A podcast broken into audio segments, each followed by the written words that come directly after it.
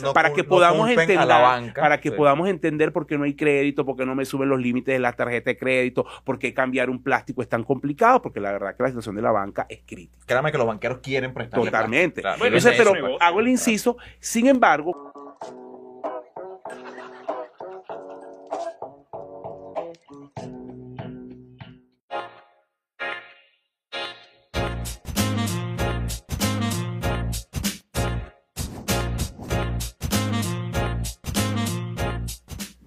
Buenas, buenas, queridos amigos. Bienvenidos a un nuevo capítulo de Tertulia y Dinero, un podcast en donde tres profesionales apasionados por el mundo de los negocios conversan de manera casual acerca de temas de finanzas, economía e inversiones. Como siempre, recordándoles que este capítulo llega a ustedes gracias a un poco de gente, hermano. Gracias, Gracias a Dios. quién, Asdrúbal? en primer lugar al mejor café de Venezuela, con calidad, tradición y pasión, Café Amanecer, tan bueno como su gente. Ya gracias a Binance, el mayor exchange de criptomonedas del mundo. Mucho más allá que solamente transacciones, ofrece un sólido ecosistema financiero. Y llega también gracias a la gente de Obelca, una empresa que tiene más de 10 años al servicio de la gente, eh, que soluciona los problemas de, de- de los clientes y le da la vuelta a las necesidades de la gente. Es así. Llega también gracias a Ron Santa Teresa y su super premium, el Ron 1796. Ya lo he dicho en demasiadas ocasiones, pero nunca está de más. Aquellas personas mayores de edad que estén viendo el capítulo, tómese su Ron Santa Teresa y disfruten de los bombazos que traemos hoy. Hoy deberías brindar un ron Santa Teresa. Vamos para esa hoy. no Vamos para esa hoy. Vamos para esa hoy. Y por si fuera poco, llega también a los amigos de la Organización para la Jurisprudencia del Trabajo. Con casi 40 años en el mercado, la Organización de la Jurisprudencia del Trabajo ha estado prestando un servicio de asesoría jurídica y contable a través de un modelo de negocio en el cual son líderes brindando soluciones integrales a la distancia de una llamada telefónica. Así que bueno, completamos aquí el panel de... La terna. Es así. Eh, temas para hoy. No, ya, ya no, ya no vamos a poner cabizbajo porque Asdrúbal ya no va a decir que Venezuela no se arregló. Estamos Entonces, terminando, estamos terminando. Asdrúbal- no, Asdrúbal cada vez que viene de viaje viene, viene, eh, Viene ¿cómo tóxico. se llama? Sí, sí, como pesimista. En estos, días me dijeron, en estos días me dijeron, un pesimista no es más que un optimista bien informado. Y no, me quedé sin argumento. Es así. Temas para hoy. Mira, estamos terminando el primer trimestre del año 2022. ¿Qué se ha percibido en Venezuela económicamente? Ese, esa estabilización que vemos o, o que vimos ¿no? en, en las últimas semanas del tipo de cambio, ¿a qué se debe? ¿Qué sectores están repuntando? Si tenemos esa cómo, información, esa cómo data. proyectar niveles de inflación. ¿ok? ¿Qué data quieren nos que me voten de ¿verdad? Sí, sí, Sí, lo- queremos lo- que sí, lo- queremos sí. Quiero que, queremos que graban más capítulos y más cosas y Ecoanalítica no. No, mentira, mentira. Pero queremos información para nuestros escuchas, ¿vale? Eso, No, de vale, todas man- yo- eso de todas maneras no va a salir de aquí. Sí, vale. Eso, Sí. eso es Las 5.000, 10.000 personas que vean Claro, esto no, no claro. va a decir nada en la calle. Mira, como tema 2. Como Aguante. tema dos. Ah, ok, Para ok. terminar aquí la agenda. Coño, que tengo vamos, hambre. vamos a hablar. ¿Cuándo no es Paco Diciembre? Es así. Mira, como tema 2 vamos a hablar de la balanza de pagos, de qué es la balanza de pagos, cuál es el estatus, eh, digamos, en Venezuela, a, qué ayuda, ¿no? Y, y- y de qué va todo esto. Y por último vamos a hablar un poco de lo que es la inversión en la TAM, ¿no? Dada la coyuntura actual, eh, si es el momento, ¿no? De voltear. La gente eh, está de- de- buscando de- dónde de poner que los el- reales, el- ¿vale? Sí, de que ese dinero inteligente que llaman voltee, ¿no? Hacia, hacia Latinoamérica. Sabemos que en los últimos tiempos se ha visto un repunte en el mundo del, del, del venture capital, ¿no? Del, del private equity. Y qué oportunidades se ven en el mercado, si está muy caro Estados Unidos versus, eh, versus esto, estas latitudes. Entonces, bueno, al final creo que tenemos un, un capítulo también bastante conversacional, como, como los últimos que hemos tenido, ¿no? Es así. Así que No, Creo ya, que- ya yo quiero saber cómo se percibe Creo que podemos creo que podemos ahora, empezar. ahora Ecoanalítica eh, re- recoge información semanal. Entonces esto tiene que estar caliente. ¿Qué sectores están, están repuntando? Si la perspectiva de crecimiento ya no es 4, sino 6 u 8%, cómo va el tema de la inflación. Así que, déjame poner. Ah, bueno, esto se está grabando, ¿no? Sí. Bueno, vámonos. A verlo después. Como cosa tuya, Druga, como cosa tuya. lánzate. Expláyate, No expláyate. te vamos a interrumpir. No, vale, varias cosas, ¿no? En términos breves. Eh, mira, eh, efectivamente este año 2022 nosotros mantenemos nuestra premisa de crecimiento. En una primera etapa habíamos considerado una- un crecimiento de 4%, que está en línea más o menos con, o que estaba en línea con lo que eran los estimados promedios de los principales eh, consultoras no solamente nacionales, sino globales, incluyendo organismos internacionales, pero hoy estamos un poco más optimistas que esas consultoras, eh, viendo un poco la data que recogemos y estamos, hemos cambiado nuestra previsión de 4 a 6 estamos esperando un crecimiento de 6%. Siempre antes que me caigan los haters o, los odiadores de oficio, sabemos perfectamente que caímos 80, que ese 6% nos representa un gran cambio desde el punto de vista cuantitativo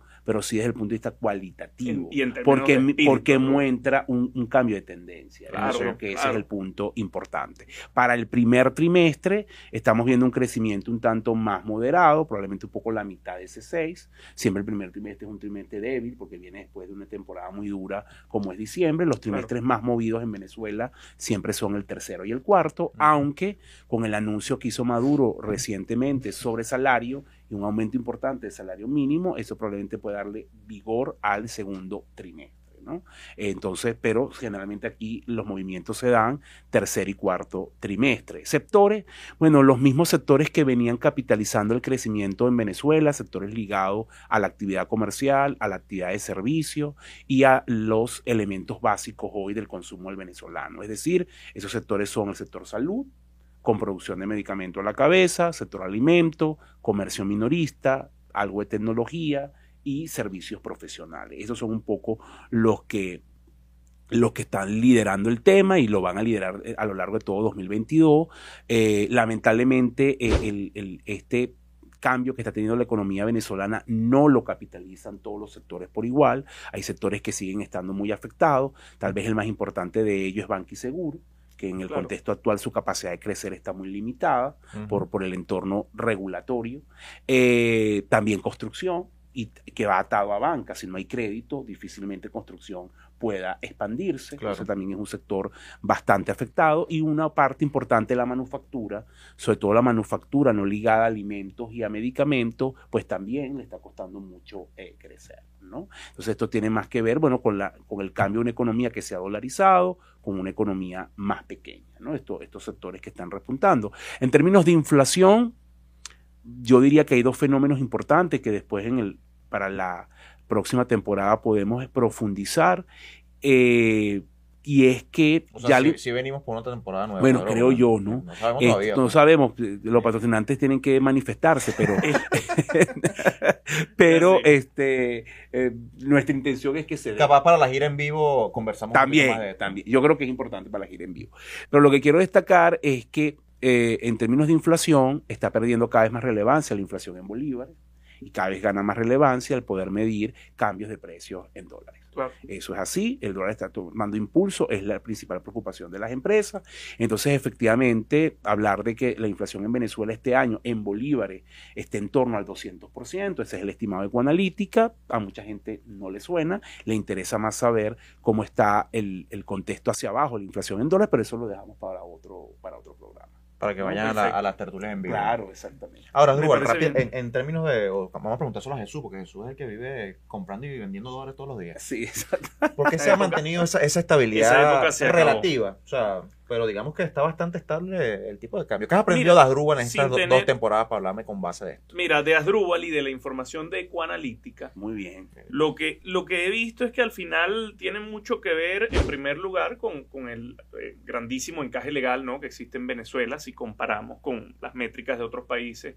Eh, sin irme muy lejos de la región, un encaje legal que puede andar en el orden del 8, 10, 12%, digamos, números más, números menos Hoy en día eh, el encaje legal de Venezuela, y Asdrúbal que me corrija, podría andar en, alrededor del 70, 75. Está en el 73. Los últimos la reducción, el efectivo está más cerca de 50, el efectivo es el que verdaderamente se cumple. Eh, es importante destacar un inciso para que la gente entienda la claro, cosa, El encaje nominal, que es el que acaba de nombrar Jesús, 73%, es el encaje que manda el Banco Central, el que todo el mundo debería cumplir.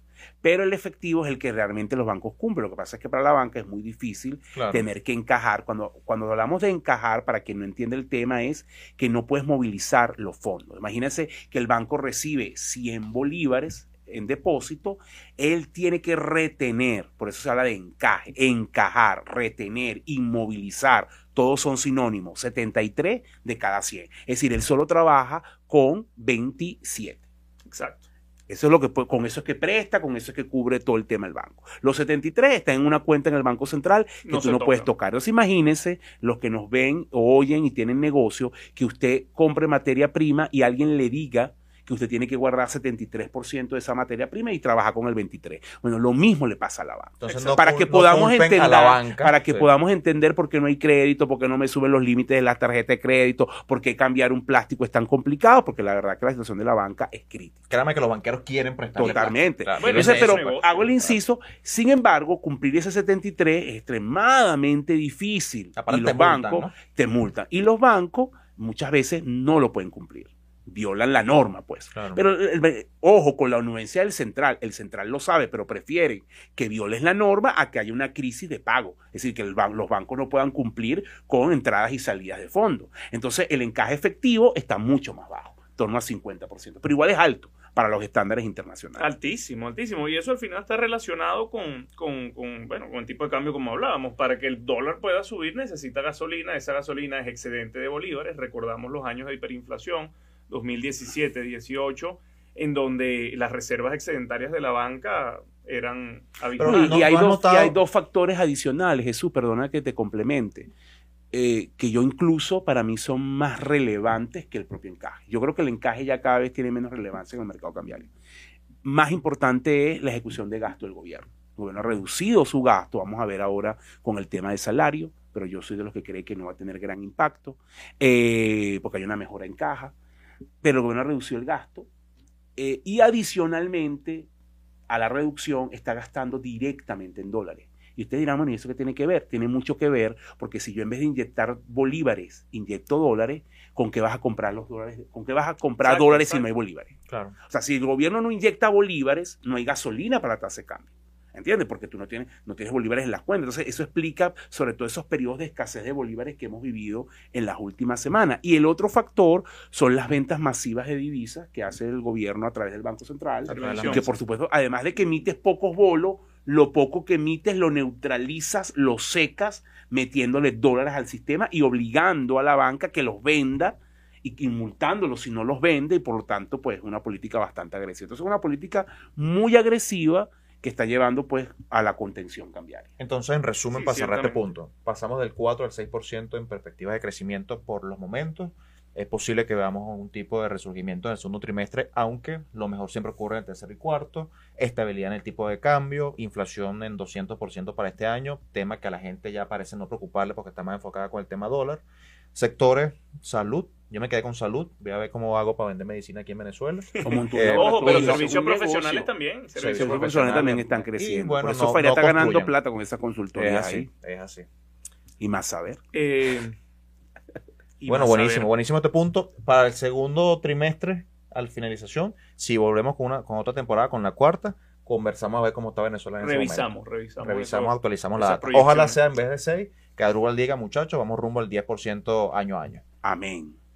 Segundo Eh, tema. Hace, hace, bastante, hace bastantes años no, no teníamos esa estabilidad cambiaria ¿no? que, que parece haber llegado para, para estar un rato. Ojalá. Tema 2, balanza de pago. Tema conceptual acá. Puntual, Adrubal. Puntual. enséñanos. Mira, ¿Qué muy breve y ¿Cómo sin, tratando que la gente entienda. La balanza de pago es el registro contable de las transacciones de cualquier país con el resto del mundo. Entonces ahí se registra todas las operaciones con el resto del mundo y por supuesto, dependiendo de la naturaleza de las operaciones, la balanza de pago se divide en dos. La cuenta corriente, que generalmente registra transacciones ligadas a exportaciones, importación de bienes y servicios. ¿verdad? Y luego está la cuenta capital que registra toda la, operatividad ligada a capitales, a mercados financieros. Entonces, ambos registros están explicados en la balanza de pago. Generalmente la balanza de pago, su cuadre final es cero.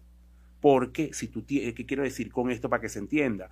Tiene que cuadrar, ¿no? Como, uno siempre decía eso en contabilidad. El Sí, sí. paquete cuadre en la balanza de pago, el PQC es, si tú tienes un superávit en cuenta corriente, cuando uno dice superávit significa que las entradas son mayores a la salida, pues hay un superávit en cuenta corriente, tienes que tener un déficit entonces en cuenta capital.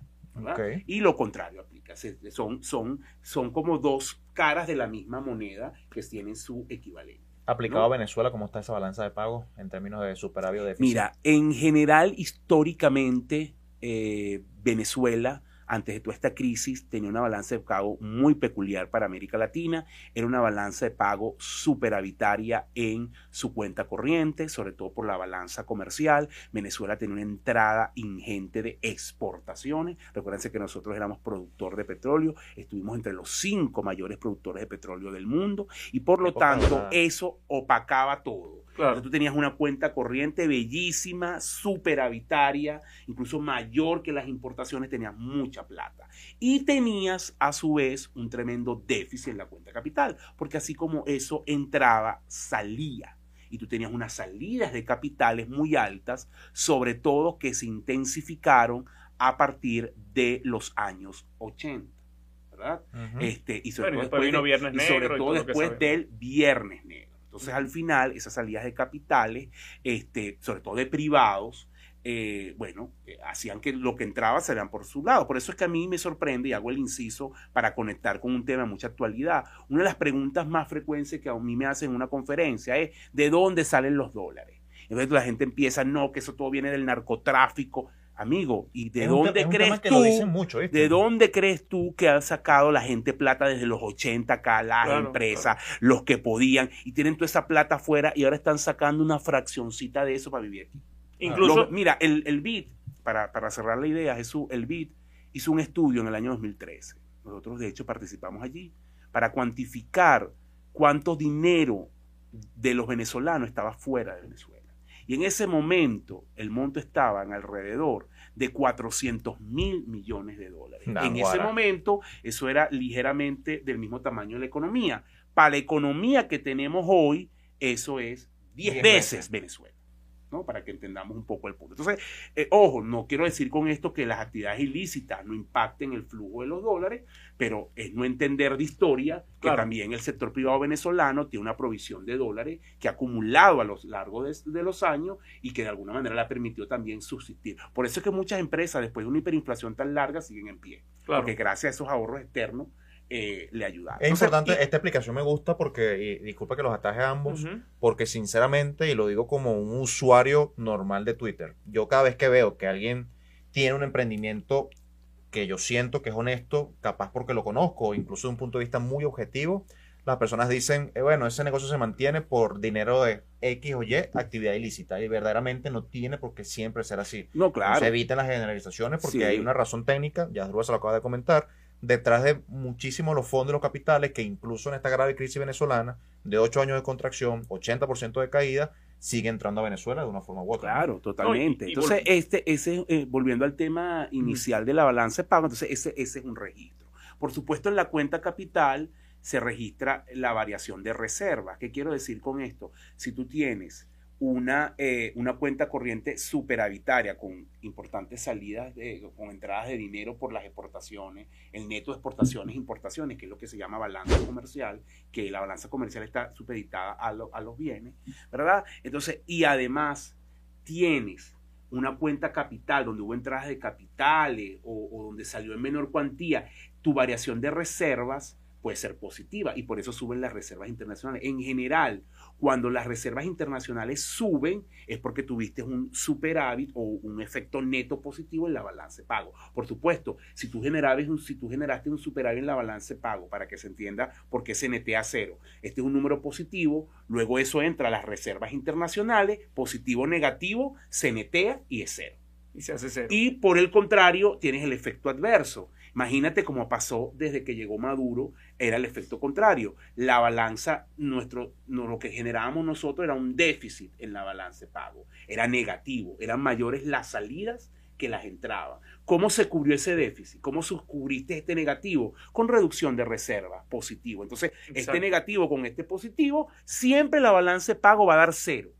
Siempre va a dar cero. Pero la variable, el paquete cuadre es la El reserva. PQC, El muchachos. PQC es la reserva. Lo que están O el escuchando, ahorro. esto quiero decir, Lo que- esto el ahorro serio. o el desahorro. Sí, sí, sí. Quiero decirle esto muy en serio ¿no? a nuestros escuchas. Esto es un nuevo segmento de Tertulia de Dinero. Aprende con Tertulia de Dinero. Si a usted le gustó esta, esta definición de PQC. balanza de pago, con todas sus implicaciones tipo PQC, comenten y digan por favor incluyan esto en los siguientes capítulos, porque capaz podemos aprovechar uno de los temas siempre sí, y hablar de algo una nueva que, ventana. que la gente Claro. escuche y que la gente capaz no sabe. Entender, entender la balanza de pago es muy importante. Por supuesto que no voy a dar una clase acá, No, pero, y- y- pero es un tema relevante porque ya la balanza, si eres summa cum laude de verdad, porque me tienes engañado, ¿vale? Con el tema de la, de la central. la, la balanza de pago tiene impli- No, ya te voy a echar una anécdota con ese tema de, de la balanza de pago. La balanza de pago tiene elementos claves para entender la naturaleza del sector externo de cada país. Cómo son, si, si es un país que exporta, qué tipo, eh, si exporta más, si importa menos,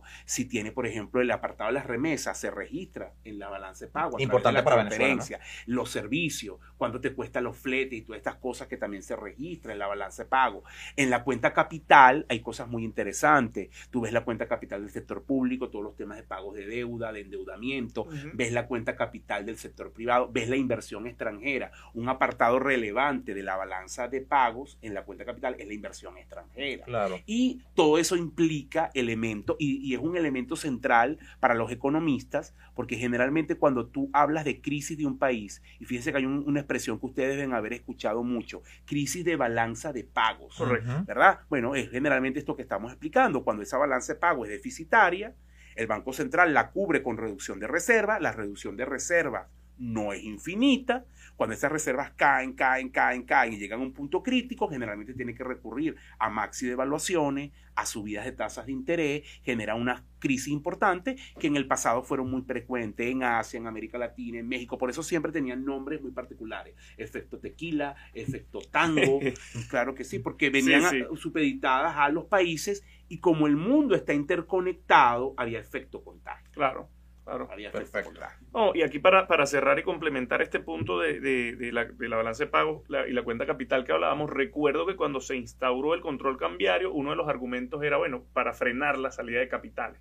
Y bueno, en la práctica conocemos, la evidencia empírica demuestra que Mira, fue mucho Yo más no la sé si salida todavía está en red, pero vale, la- vale tu comentario para hacerme una autocuña, no me gusta mucho, pero mi primer artículo, por eso lo recuerdo, mi primer artículo para Pro Da Vinci, un portal también muy bueno que muchos de ustedes conocen, fue sobre eso, donde yo, basado en la data que ya recogía Ecoanalítica, explicaba cómo la, el control de cambio más bien estimulaba Claro, la salida de, Sí. de Podemos encontrar capital. ese artículo para compartirlo Es- en el... espero que esté en, en la, la red, en la red de, en la red, en Pro Da Vinci, se, ha- se ha- habla algo así como salidas de capitales. Fue el primerito, el primero que yo escribí joven. para, para Pro Da Vinci. Y la anécdota rapidito que quería contar, cuando yo empecé a trabajar en Santander, eh, el primer uno de los proyectos que me tocó trabajar fue la comprensión de las partidas de la balanza de pago.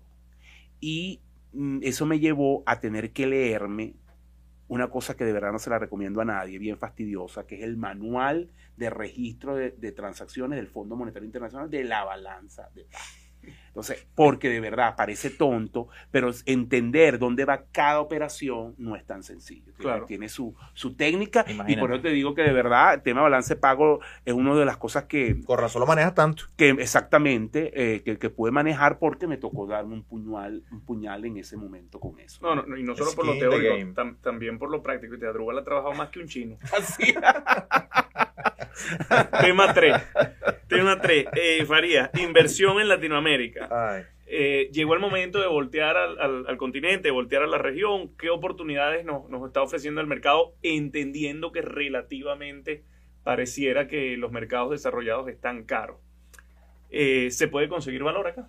Mira, puntualmente, porque ha sido un tema que hemos estado conversando desde la temporada pasada en relación con los mercados emergentes, con mercados desarrollados por fuera de Estados Unidos.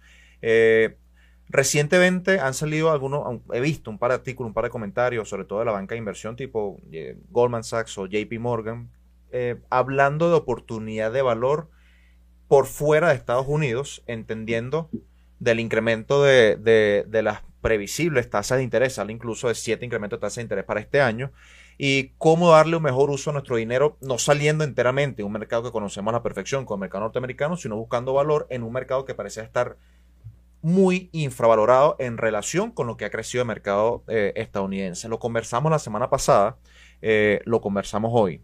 El tema Latinoamérica, mucho más allá de las repercusiones que puede tener a nivel de su moneda, a nivel de, de- esa, de, de la afectación que puede tener que el dólar se haga más fuerte y cómo eso puede afectar eh, la deuda y todo este tema, es en dónde invertir, cuando uno mira la ponderación de los mercados emergentes, obviamente el crecimiento que ha tenido China en los últimos años, que ha tenido India, que ha tenido Taiwán, ha dejado a un lado a países como Brasil, como Colombia y como Chile y como Perú. No voy a hablar ni de Venezuela ni de Argentina por las complicaciones que tiene y por lo difícil que puede ser tomar una consideración de inversión en estos países. Eh, pareciera ser, según relaciones y con lo que los economistas y los estadísticos dicen reversión a la media, que es lo que ha sido la década perdida de 2010 a 2020 pudiese empezar a recuperarse para mercados latinoamericanos en esta década. Yo creo que va un poquito más allá de eso. Como consideración de inversión, creo que podría llegar a tener sentido para un inversionista. ¿qué, mercado te gusta a ti de Latinoamérica? De Latinoamérica en particular, si tuviese que ir por algo donde las expectativas no es que no estén incorporadas en los precios, sino que no quizás no tuviese ese factor, mm, hablando claro y raspado, en Colombia hay mucha perspectiva de que Petro gane y eso afectaría sin duda alguna a los mercados, en Brasil afectaría de que Lula ganara, y creo que Chile, a pesar de que luego que ganó Boric, eso afectó previsiblemente muy en el corto plazo los mercados, creo que las expectativas y la relación que él tuvo en saber escoger bien a su gabinete, como que permite pensar de que el mercado chileno no tiene por qué verse tan afectado en relación a, sus pares en, en, sobre todo Sudamérica, ¿no? Eh, México puede también parecer interesante. Yo, Pero si tuviera que escoger uno, ¿cuál escogería? Chile. Chile, además que uno de nuestros productores es de Chile, vino ahorita de viaje y me dijo, Chile está bien, ¿vale? Yo, y él es chileno y me dijo, échale un ojo a Chile. ¿Qué tiempo tiene, qué tiempo tiene en Chile? Porque, porque lo que no sabe Venezuela se arregló. pero ahora se dicen chilenos. No, tiene tiempo, tiene tiempo. Ah, tiene tiempo. Sus hijos son chilenos y todo, imagínate. Eh, despacho nuevo. Ya saben que cualquier tema de producción de podcast, un inciso aquí, con razón, que hablar yo no lo entendía casi. Su forma de hablar. Sí. El acento. Ya entendí. Mira, yo decía, había algo, claro. Para, para, para ser el, el, eh, muy puntual con esta idea. ¿Y empresa? ¿Qué empresa de Latinoamérica? Nosotros hicimos, creo que en la primera temporada, algo sobre eso. Ah, Pero ¿qué empresas ahorita te están llamando la atención de Latinoamérica? Mira, donde yo siempre digo que no tiene que, eh, mi, mi, palabra tiene que estar donde está mi dinero. La única empresa latinoamericana, bueno, del cono sur, donde yo invierto se llama Sociedad Química Minera, ticker SQM, es una empresa chilena que empecé a averiguar y a estudiar porque un amigo que estudiaba en la Universidad Pontificia, eh, en la Católica, perdón, em, le mandaron a averiguar sobre esta empresa, la estudié, me gustó y empecé a invertir en ella. Em, entendiendo las ventajas competitivas que tiene Chile en relación al litio, esta empresa juega un rol fundamental dentro de esa dinámica y me pareció bastante interesante.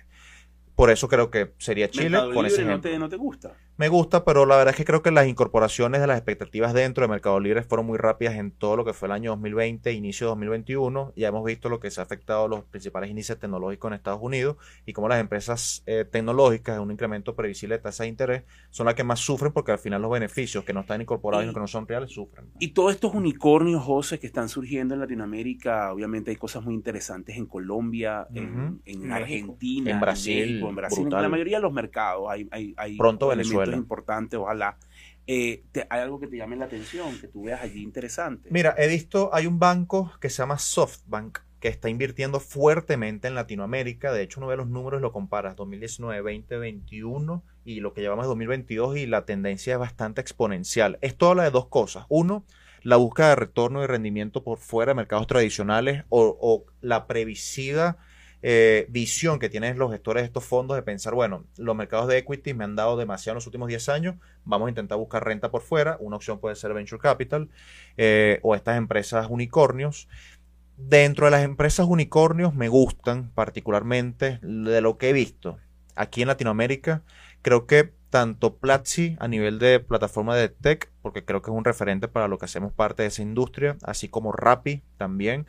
Eh, y mucho Newbank. Newbank, bueno, ya no, ya no puede decirse que es una empresa nueva, ya se le cotizar en bolsa, hablábamos de ella en la temporada pasada que Berkshire Hathaway tiene participación ahí. El tema de los Newbank, el tema FinTech, realmente creo que Newbank tiene ciertas ventajas competitivas. ¿Y, del, sistema, y del sistema financiero tradicional, algún banco latinoamericano que te parece interesante? No sabría decirte verdaderamente, no, nunca he invertido, en Venezuela sí he invertido a través de la Bolsa de Valores de Caracas en banca como Mercantil y Provincial y BNC. Eh, que casi completan la terna lo que están, además de BOD y Banco de Venezuela. Pero, pero a nivel sudamericano no. La verdad es que yo no soy mucho de invertir en banca. Eh, creo que la afectación que tiene a nivel de precio de acción, el incremento, la bajada de las tasas de interés o las repercusiones de política monetaria hace difícil poder ponderar verdaderamente cuáles son las, los, manejos empresariales de estas compañías. Y mercado público, deuda, ¿algún país interesante? No invertiría en deuda en este entorno. Creo que si uno mira, por ejemplo, los, los, los índices de deuda. A mucha gente le gusta Argentina, ¿no? A pesar de todo, pero por los rendimientos, ¿no? Sí, a ver, el problema ya, es que. Ya sabemos lo que pasó con Venezuela. Sí. Sí, el problema es bueno, que. con la misma Argentina, porque Argentina En su momento. tuvo Sí. su. su, su tema de default. Yo creo que el tema de la deuda en un escenario de alta inflación y previsibles tasas de interés es que pierdes por los lados. Pierdes en términos reales y pierdes porque la nueva deuda que se emita va a ser mucho más atractiva que toda la deuda que está emitida. Entonces, un escenario como que estamos hoy de previsible incremento de tasa de interés y que en términos reales, porque uno ve los, los, los índices de high yield que están en torno a 4 o 5% en Estados Unidos y tiene una inflación de 7%, está perdiendo plata Sí, en términos de en términos No, al final, bueno, Latinoamérica eh, eh, cuestión de mirar, pero también depende mucho de la naturaleza de tu portafolio, porque tú sabes mejor que yo que hay, hay costos transnacionales ligados a invertir en estos países. Hay quien, te, hay quien te pone limitaciones, no todos tienen la movilidad que tiene el mercado americano, tienen algunas restricciones liquidez. de liquidez y de entrada y salida. Siempre recomendación acá de tertulia, si algún país le interesa o incluso usted está en eh, residenciado o trabaja con un país que no es Venezuela en Latinoamérica, evalúe bien las condiciones de operatividad en ese mercado para un inversionista extranjero, en el caso que usted lo sea en ese país, eh, entrada y salida, constitución de portafolio, porque ahí siempre hay una letra pequeña que en cada mercado es muy particular y que después puede tener incidencia, ¿no? Hashtag es así. Tal cual. De píldora, Farías, hoy. ¿Qué, qué podemos, qué podemos Hoy quiero hacer una píldora para agarrarlo fuera de base. Eh, porque cuando recomendamos el tema de los documentales, muchas personas me dijeron que disfrutaron mucho el documental de Inside Job y el de Buffett. Así que pensé, capaz no documentales, pero sí series o películas Ah, yo tengo que a ustedes les haya gustado relacionado con temas financieros para recomendar a nuestros escuchas. ¿Adrúbal? No, la que yo voy a recomendar es una serie que acaba de empezar, creo que tiene dos semanas en HBO.